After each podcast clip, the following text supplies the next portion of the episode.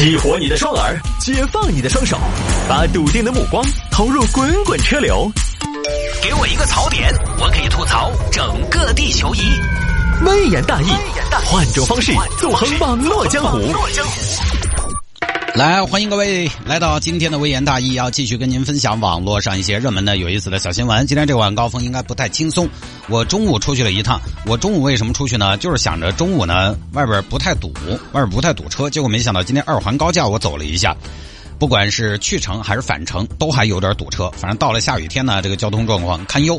大家这会儿如果在路上堵着没什么事儿，你也可以来参与一个大的众筹项目，就是中国首个众筹顶级流量明星的这么一个明星养成类的大项目，就是我的微信号，你加了就算给我做了一点小小的贡献。有些朋友白铺了这么多年，对吧？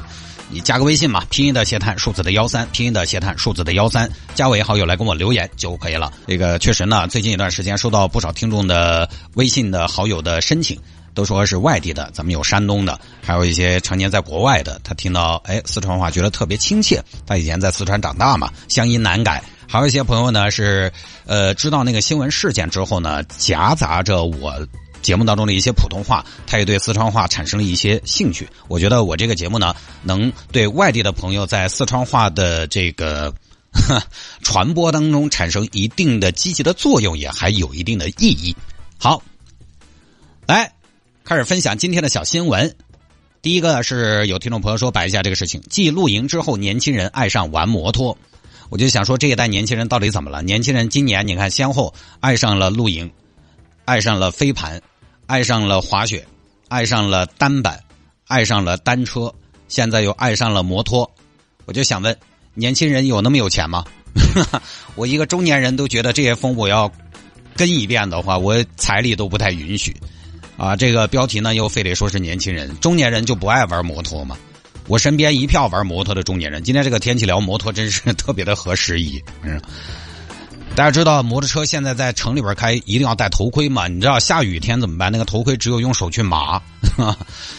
为什么没有人报道中年人爱上玩摩托？中年人感觉在舆论阵地当中都不值得被提起。就这个摩托车这个事儿呢，我们节目零零散散也跟大家说过，但是呢，我就还是有句话，大家在跟风下单之前呢，摩托车的局限还是有。有一定的局限的。我其他不说，我们就说年轻人玩摩托。年轻人玩摩托，他们有个很大的优势，就是他们什么呢？他们没孩子。他们一旦有了孩子，孩子是不能坐摩托车的。那么就有个问题，像我这种情况，平时没有时间陪孩子的，我只能周末陪。周末带孩子出去玩，你总不能开个摩托嘛？我不可能像年轻人开个摩托车，周末去龙泉山跑山。一旦我周末不能开摩托车出去玩，摩托车对我来说乐趣少一大半。平时最多我就是上下班通勤。那说到摩托车呢，我身边其实开摩托车的很多。我们这儿几个年轻人，年轻一辈的主持人，我今天算了一笔账，五个主持人有三个都买了摩托车的。这三个买了摩托车的，现在只有，呃，帮我上传微言大义的依林还在坚持骑摩托车。一呢是他本人确实非常喜欢，二是他要拍视频，平时呢偶尔还能接到一些摩托车商提供给他的广告，就关于生活方式的宣传嘛。他很多新朋友呢，也确实是通过骑行来结交到的。其他的两个年轻人开摩托车上下班不太混这个圈子的呢，呃，他们的共同特点就是早就不骑了。像我爸也是，我爸骑摩托车也是要混圈子的，他们要一起出去玩他们因为退休了嘛，短途长途摩旅是要搞起走的。就是摩托车这个东西呢，跟现在很多的一阵风刮起来的，比如说露营啊、飞盘啊这些，它都一样，它也有比较强的社交属性的。但是我这个人呢，我又不社交。我一旦不社交，周末不带娃，不能带娃。这个工具呢，就是上班用，上班又近，五分钟到了。加班后稍微堵一下十多分钟。你像我这种情况，每天骑十五分钟，真的我想了半天。我是家里边有矿啊，家里边钱多的没地方用了嘛？也不是，花钱的地方还多，压力也还是不小。就这玩意儿呢，可以靠后。其实像我这种情况，我去买个好点的，比如说折叠自行车，都比摩托车实用。摩托车是真的就是只有自己爽。呃，是没有办法完成周末的亲子啊这些活动的，它范围太窄了。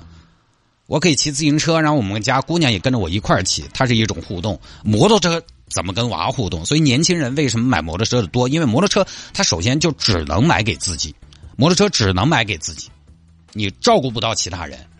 然后呢，摩托车是个社交工具，摩托车比汽车的用车成本其实相对更低。呃，当然，收音机前可能有很多听众朋友说，摩托车也不便宜啊。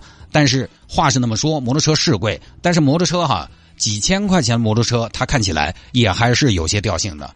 因为我们有很多国产的小厂生产的摩托车，几千块钱它一样可以做的非常复古、非常好看。再比如说 Vespa，Vespa 这两年满街的 Vespa，三万块钱可以买个 Vespa，穿着打扮一下，人家觉得啊，这个男的好有品味啊，好有调性啊。三万块钱买个 Vespa，人家觉得这娃屋头肯定还有 BBA。但是三万块钱你去买个汽车，你达不到这个效果。几万块钱的摩托车就可以很帅，但几万块钱的汽车，咱们坦白说帅不起来。既然你就是说成都这种城市，几十万的汽车你也帅不起来，但是几万块钱的摩托车可以达到这个效果。所以就是年轻人，第一他本来不带娃，一个人出行呢相对比较多，摩托车本来就是买给自己的东西，他一个人出行比较多，少一些牵绊。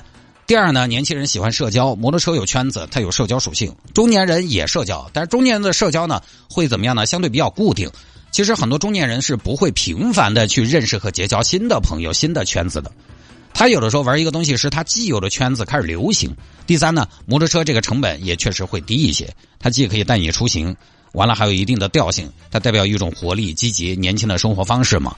所以摩托车就很神奇，在年轻人那儿呢，开摩托车比比较有调性。然后在中年人那儿呢，骑摩托车好像也代表一种不对油腻妥协。好多哥老倌都是开上摩托车就觉得自己洗尽铅华了，我还是曾经那个少年。好像我觉得也没有吧，所以呢，摩托车这个产品，年轻人倒是无所谓。但是听我们节目的朋友呢，有家有室的中年比较多。你反正这个东西你还是要想清楚，因为我最近参加了几次聚会哈，在中年人这样的饭局上，几个男的为主的饭局上，一定会聊到摩托车这个东西。反正你还是要想清楚，有可能你想的是，老子买了摩托天天骑，我要去摩旅，我要去跑山，我要去压弯，可能想的简单了。你真正买回来，你可能发现自己这儿也不合适，那儿也不合适，时间也紧张，身体可能也未必允许。冬天可能又冷了，夏天可能又热了，想开出去耍一下，家里边又在闹啊，上欧是鱼儿嗦。就像我当年想跟想给孩子买个那个九号卡丁车，我看那个车，哎，还挺安逸的，它可以开几十公里时速，还可以漂移，很爽的，可以当平衡车，加个组件就是卡丁车，可以开到四十，好像很舒服噻。我后来一看，那个车一百多斤。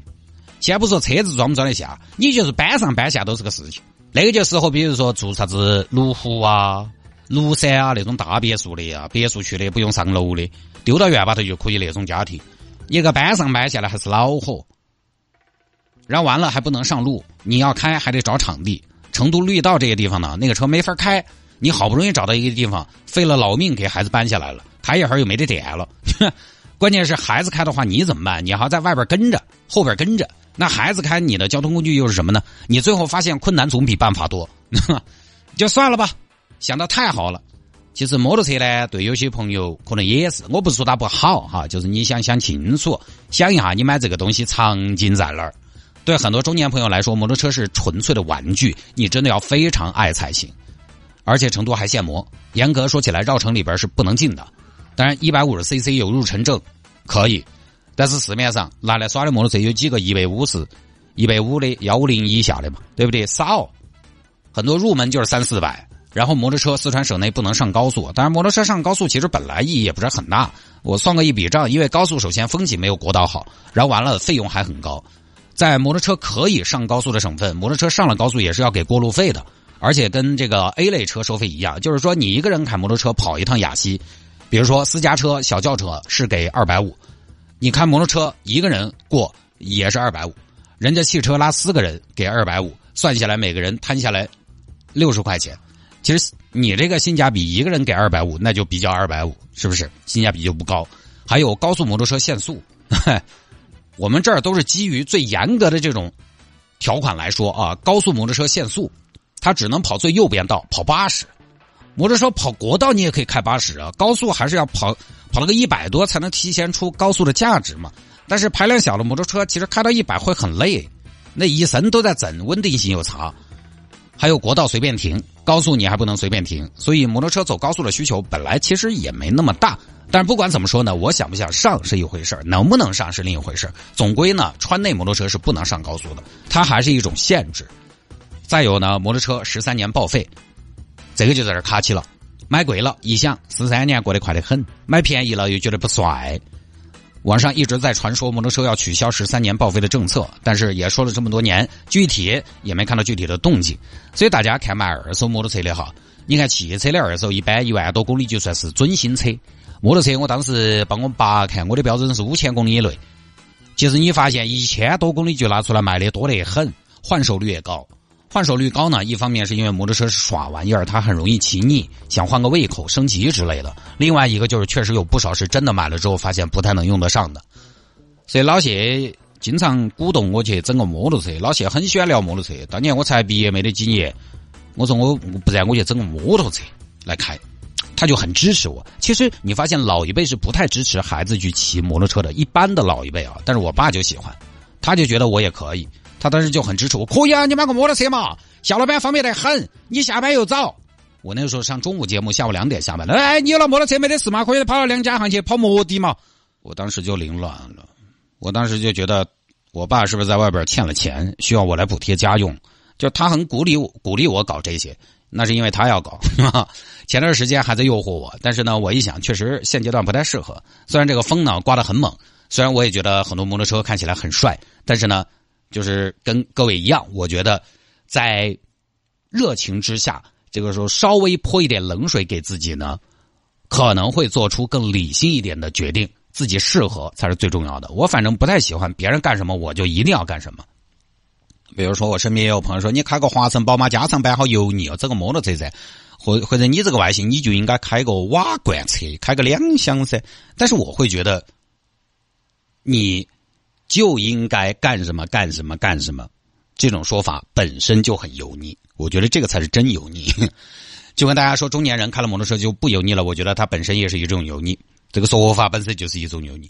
我们消费是消费自己喜欢，主要还是取悦自己。我个人是这么认为的，取悦自己。我们为了自己高兴，我们才买这个东西。我们真的不用为了别人对我们有一个特别好的印象。而去消费一个东西，我们不是为了给别人看的某一个标签而去消费。我这两年也比较膨胀，我有时候自己说话也讨打，我就觉得为什么不是我去定义我的车，而我需要用车来定义我，对不对？那我觉得，你比如说像我这种条件，我我觉得我开不开摩托车都帅啊。好了，不说了啊。